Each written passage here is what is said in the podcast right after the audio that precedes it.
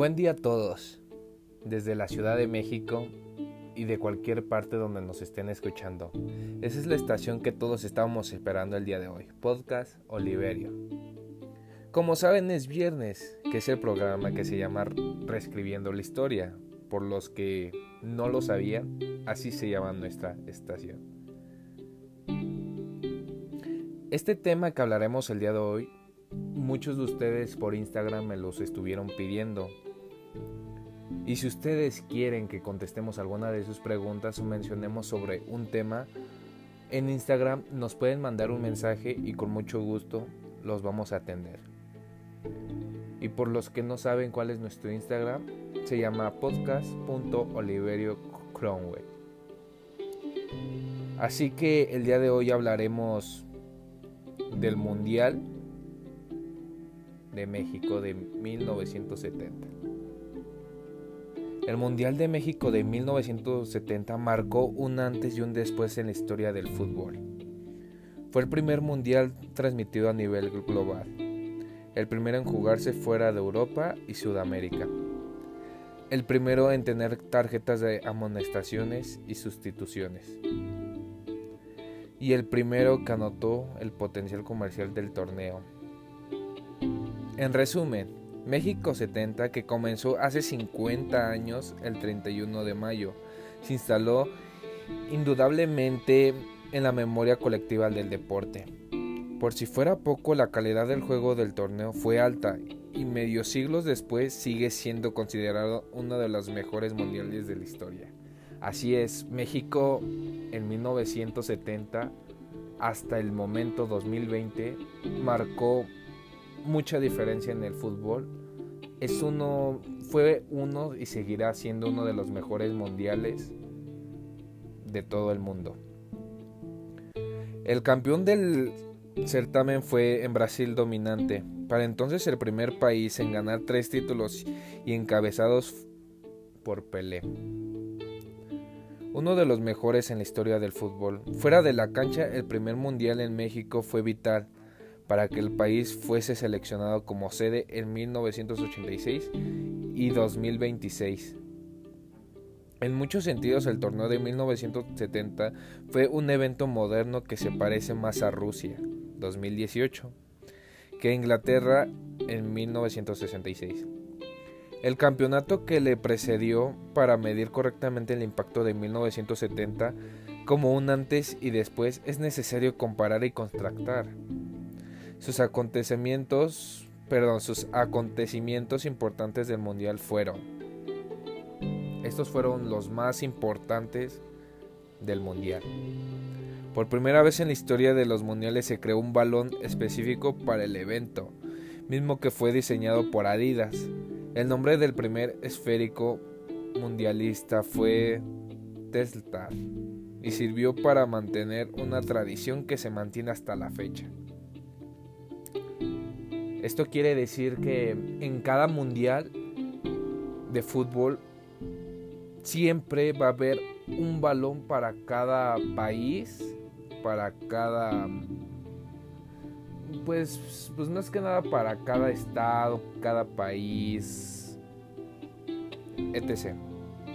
Eso quiere decir que siempre va a haber un balón para cada uno. México fue un mundial lleno de primeros momentos. Uno de los más importantes fue la transmisión de los partidos por televisión a color. Un evento que cambió para siempre la manera de ver el balompié desde casa y que revolucionó la transmisión masiva del fútbol alrededor del mundo. Exactamente, en México en 1970, el que fue el mundial, fue uno de los primeros mundiales que se pudo ver la televisión a color, porque antes se veía blanco y negro. Ahorita en la, actualidad ya es más, más real que nada. Los aficionados al balón pie se entregaron a Pelé, quien conquistó su tercer mundial y utilizó el Estadio Azteca para consagrarse como el mejor jugador de la historia. La imagen del atacante brasileño sobre los hombros de la gente quedará marcada por siempre en la memoria de los mundiales. Antes, apenas construido para los Juegos Olímpicos de 1968, el Coloso de Santa Úrsula solo era venerado a nivel local. En México, 1970, el inmueble albergue el partido del siglo entre Italia y Alemania Occidental y sirve como escenario para que Pelé levante el tercer trofeo de Brasil como campeón.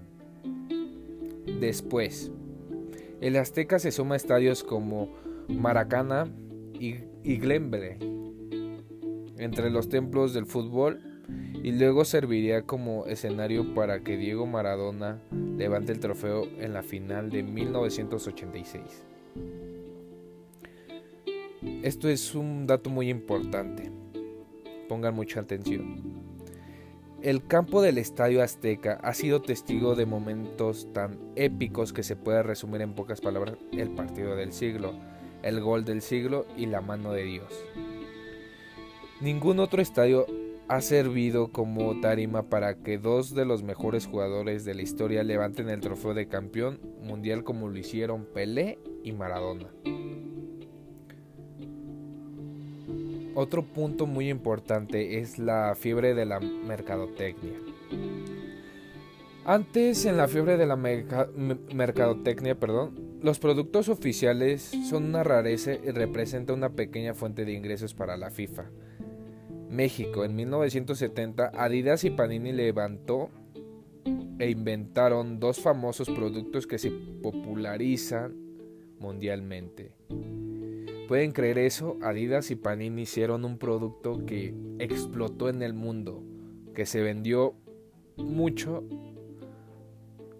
hasta la fecha. Se sigue vendiendo mucho esas dos marcas, pero más Adidas. Después, los productos oficiales del Mundial se convierten en una de las principales fuentes de ingresos para la FIFA. El potencial comercial del Mundial creció de la mano de la audiencia Televisa, y lo impresionante del Mundial fue, el último Mundial de Pelé fue un grandioso punto final a una carrera legendaria con su selección. Durante el torneo en México, el 53% de los goles de Brasil fueron anotados o asistidos por él. Solamente cuatro jugadores en la historia de la Copa del Mundo han, han tenido mayor influencia sobre su equipo, como David Villa, Diego Maradona, Romario y Pablo Rossi. Ese es un poco de la historia lo que fue el Mundial del 1970, que hasta el momento lo hemos recordado. Más que nada lo han recordado nuestros abuelos, puede ser nuestros padres, pero más que nada marcó el mundial para muchos aficionados del fútbol fue uno de los mejores. No fue uno, fue el mejor mundial del mundo. Espero y les haya gustado. Muchas gracias por su atención y sigan escuchando de nuestra radio. Muchas gracias.